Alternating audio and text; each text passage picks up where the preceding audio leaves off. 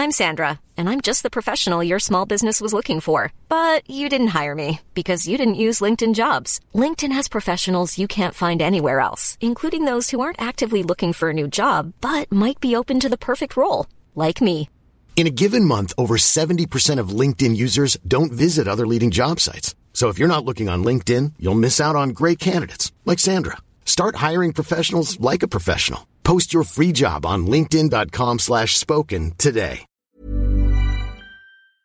spoken today. Hoy te hemos visto muy activo, ¿no? Tanto en el municipio como en, eh, en la Asociación de Alcaldes, eh, Nacional de Alcaldes, en fin. ¿Cuáles son los retos que estás viendo tú para el siguiente año conforme van terminando las cosas en este año, Enrique? Así es, bueno, fue un año muy complicado para los Sí. municipios porque fue el primer año que nos recortaron el presupuesto y realmente lo que hemos estado viviendo los municipios es estar eh, sobreviviendo.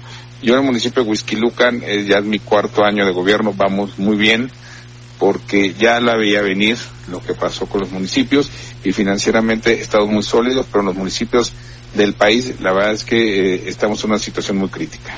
Ahora, ¿sí, sí lograron recuperar algo de lo que les recortaron o no? Finalmente, ¿cómo quedó esta historia, Enrique? Sí, sí, a ver, el tema de las participaciones lo logramos recuperar, que eso es muy bueno para los municipios.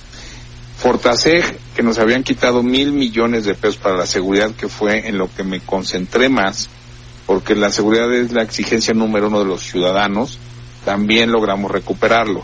Pero bastantes fondos que teníamos los municipios, como el ramo 23, en donde metíamos proyectos de infraestructura, y esos ya no los pudimos recuperar y es en donde nos va a pegar para el 2020. Bueno, pues esto realmente es eh, preocupante, ¿no? Hay qui- y quien dice que el presupuesto para el año que entra podría asumir una recesión a nuestro país o tener que hacer un ajuste a la mitad del camino. ¿Tú cómo lo ves, Enrique? A ver, eh, eso es lo que iba a decir. A ver, está el presupuesto, pero para llegar al presupuesto yo creo que el próximo año, si seguimos en esta recesión técnica, eh, no, no van a llegar a alcanzar el presupuesto. ¿Por qué? Porque el presupuesto de este país está basado en el ISR, en el IVA y en Pemex. Si no hay circulante, si no hay crecimiento, no llegas a ninguno de los tres, es en donde pues, no van a llegar a las metas de lo- del presupuesto. Por eso es preocupante eh, que no podamos llegar al presupuesto y deje de llegar recursos a estados y municipios. Bien, ahora con todo esto que tenemos, ¿cómo ves el año 2020? Mira, ojalá que sea un año por el bien de México, que salgamos adelante.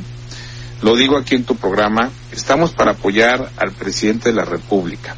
Aunque no estemos de acuerdo en la manera de gobernar, lo tenemos que apoyar porque si le va bien al presidente de la República, le va a ir bien al país y es lo que queremos los municipios y en Acción Nacional. Desde aquí le hacemos un llamado con mucho respeto al presidente de la República que pueda cambiar la manera de gobernar, que no en el, en el país no hay chairos ni fifís, ni liberales ni neoliberales, hay mexicanos. Hay mexicanos que queremos que nuestro país salga adelante, que nuestro país tenga un crecimiento económico, que nuestro país haya empleos, que todo esto que están usando, todo este dinero que están usando en los programas sociales, por ejemplo el de jóvenes construyendo el futuro, que de un millón que, que hubo en el 2019 nada más 15 mil alcanzaron empleo. Yo prefiero un millón de empresarios a un millón de jóvenes que le estés pagando 1.500 pesos al mes. Estos programas sociales en el 2019 vimos que no funcionaron y yo, yo lo que pretendo es que el presidente pueda ver más a los empresarios, a las microempresas, para poder tener empleos formales y no un, un apoyo mensual de 1.500, 2.000 pesos a jóvenes. Bueno, pues eh, qué, qué bueno que haya este tipo de planes para poder bueno, pues, visualizar el año que entra, pues menos intenso, ¿no? Sobre todo con, con una mayor cantidad de cinturones apretados, Enrique. Así es, y en el, en el tema político, en el ámbito social. Ahora, recordemos que el próximo año, en septiembre, empieza el año electoral, Luz Martín, que es en donde complica más el país porque siempre cada año electoral siempre había una baja en la economía y se pone la situación un poco tensa. Por eso en el arranque del 2020 tenemos que dar, el gobierno federal tiene que dar señales de que haya una recuperación en la economía para poder transitar 2020 y 2021. Bien, pues Enrique Vargas, yo te agradezco mucho que nos hayas tomado la llamada telefónica el día de hoy aquí en el Heraldo Radio. Un día date una vuelta por acá, si tienes tiempo, por supuesto, para platicar aquí en el estudio. Cuando, cuando me invites, estoy ahí para platicar con toda Nos ponemos de acuerdo. Muchas gracias, Enrique. Claro que sí. Gracias, Jesús Martín. Muy buenas noches. Hasta pronto, que te vaya muy bien. Muy buenas noches.